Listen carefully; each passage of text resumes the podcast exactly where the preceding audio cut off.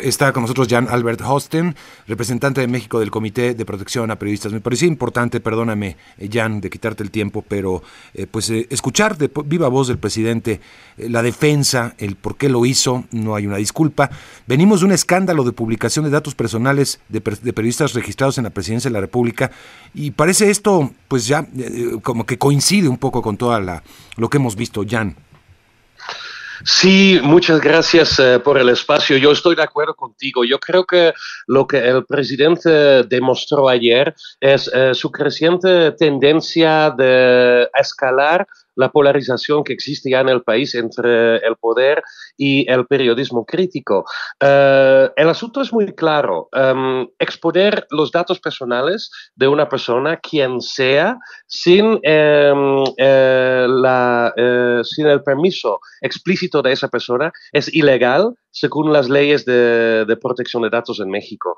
Pero además yo creo que lo, que fue muy, muy preocupante de lo que pasó ayer es que normalmente eh, cuando se está haciendo una investigación en curso, se hace preguntas al presidente de la República o cualquier funcionario público, em, ese funcionario público puede responder y responde después al reportaje cuando hay inconformidad. Lo que el presidente hizo ayer fue una forma muy extrema de anticipar la publicación eh, de un artículo y eh, en el proceso expuso los datos personales de la periodista del New York Times, eh, una periodista que tiene un, eh, un, perfil bastante alto por la importancia, por la trascendencia que tienen los reportajes en ese diario, y al haber publicado su número de celular, la puso en riesgo, pero también puso en riesgo las fuentes que ella tiene.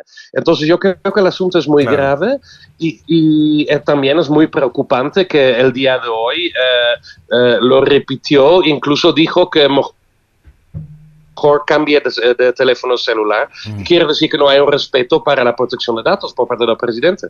Sí, además estamos hablando de temas muy delicados. Es decir, el presidente, obviamente afectado eh, por estas investigaciones, eh, reacciona, me parece que mal, eh, poco ético, porque ya lo has dicho, es decir, los periodistas acostumbramos, es una, es una, es una práctica que están dentro de nuestros principios éticos y, y nuestros manuales, el pedir el punto de vista de las personas que están involucradas en una investigación periodística eh, eh, y se les da tiempo para hacerlo. Eh, se puede decir es poco tiempo, es mucho tiempo, en fin, cada medio de comunicación de acuerdo a sus, sus agendas lo va haciendo. En este caso, como dices, el, periodista rompe un pacto, un, pacto implícito en, en, la, en, la, relación periodismo con, con, este, pues, con poder político al publicarlo antes, ¿no? Este, porque de hecho Tan es así que, si no existiese ese pacto o esa, o esa forma de trabajar, este, Jan, pues el periodista hubiera publicado eso o el medio de comunicación antes de pedirle el punto de vista al, periodista. Se da, la cortesía de darle a conocer la información y algunas, algunas preguntas precisamente para que tenga la oportunidad de defenderse y, de responder. eso podemos dejarlo en el aspecto ético, ¿no? Rompió ah, algo ético, pero se fue más allá al publicar los datos. Sí, sí, así es, así es. Eh, yo creo que mm, eh, la práctica normal en el periodismo es que eh, tú estás trabajando en una publicación y las personas involucradas en la, en, en, la historia pues están esperando la publicación y pueden responder después. De hecho, el presidente tiene todo el derecho de responder si se siente inconforme con el contenido de la publicación, pero lo haces después de la publicación y no lo haces exponiendo los datos personales de un periodista. Como bien dices tú, eh, Mario, es un, eh, eh, rompes un pacto que existe entre el periodismo y el poder que dificulta la labor periodística y constantemente cambia la narrativa de las historias alrededor del poder. yo creo que eso es muy importante porque básicamente lo que vimos el día de ayer fue un nuevo episodio, un nuevo nivel de escalación en la forma de polarizar la relación entre el poder y el periodismo libre e independiente. Totalmente de acuerdo, Jan. Ahora, otro aspecto, bueno, ya lo decías tú, hay, no solamente es el presidente, no solamente es el poder político involucrado en la investigación, hay asuntos muy delicados de cárteles de la droga que también son mencionados. Entonces es por eso, este, pues se pone, se expone a, la periodista eh, y, se le pone en un papel muy vulnerable, ¿no? Es decir, no estamos hablando de cualquier cosa, Jan. Así es, así es, porque eh, a nosotros como Comité para la Protección de Periodistas nos llegan eh, a diario eh, al menos dos o tres informes de amenazas. muchas veces por parte de la delincuencia organizada a periodistas que están investigando temas bastante delicados. Y la gran mayoría de esas amenazas llega por mensaje de WhatsApp.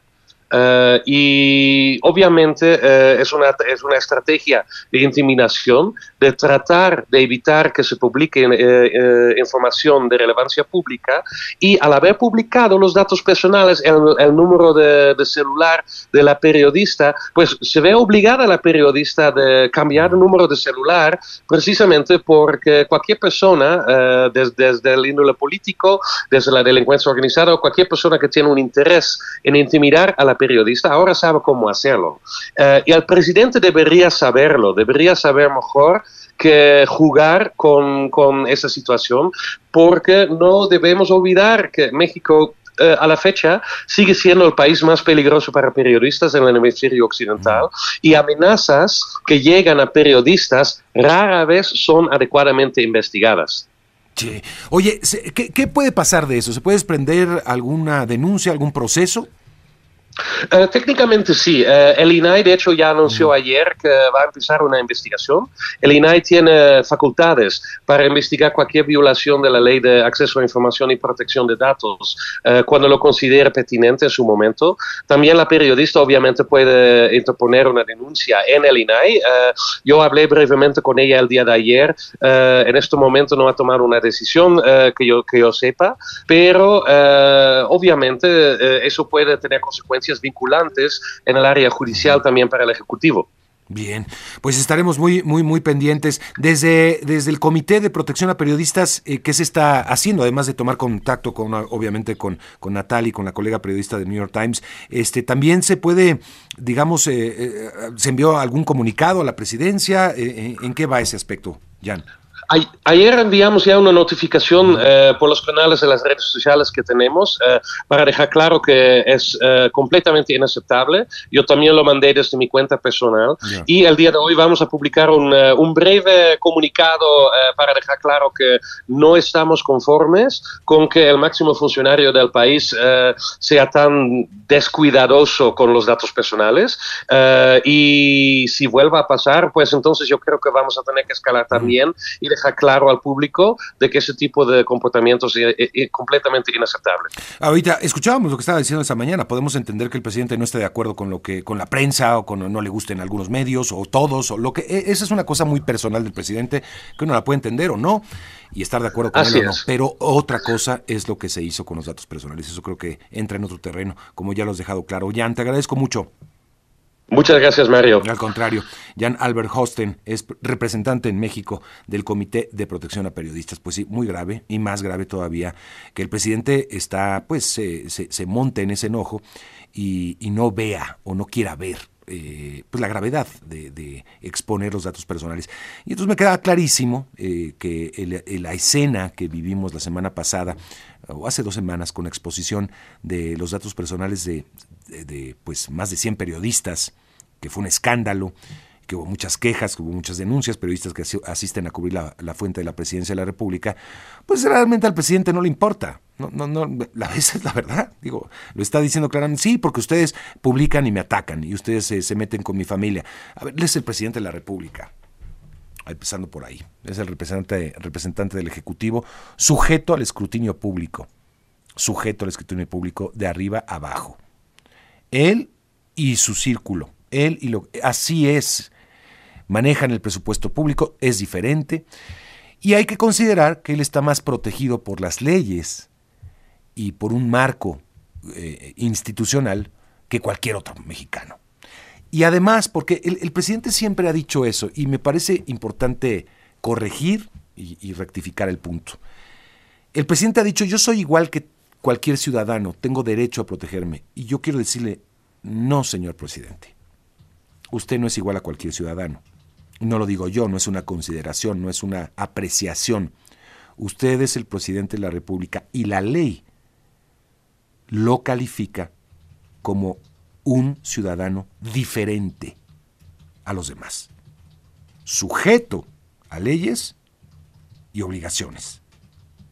Y también con libertades que no tenemos cualquier ciudadano común y corriente. Pero la ley marca una diferencia entre un funcionario público de alto rango y sobre todo de un mandatario con cualquier ciudadano de a pie. La ley lo marca, no, no es una ocurrencia. Así que cuando dice el presidente es que yo soy un ciudadano que me quiero defender de los ataques de la prensa, no, no es un ciudadano común y corriente, es el presidente de la República. Bueno,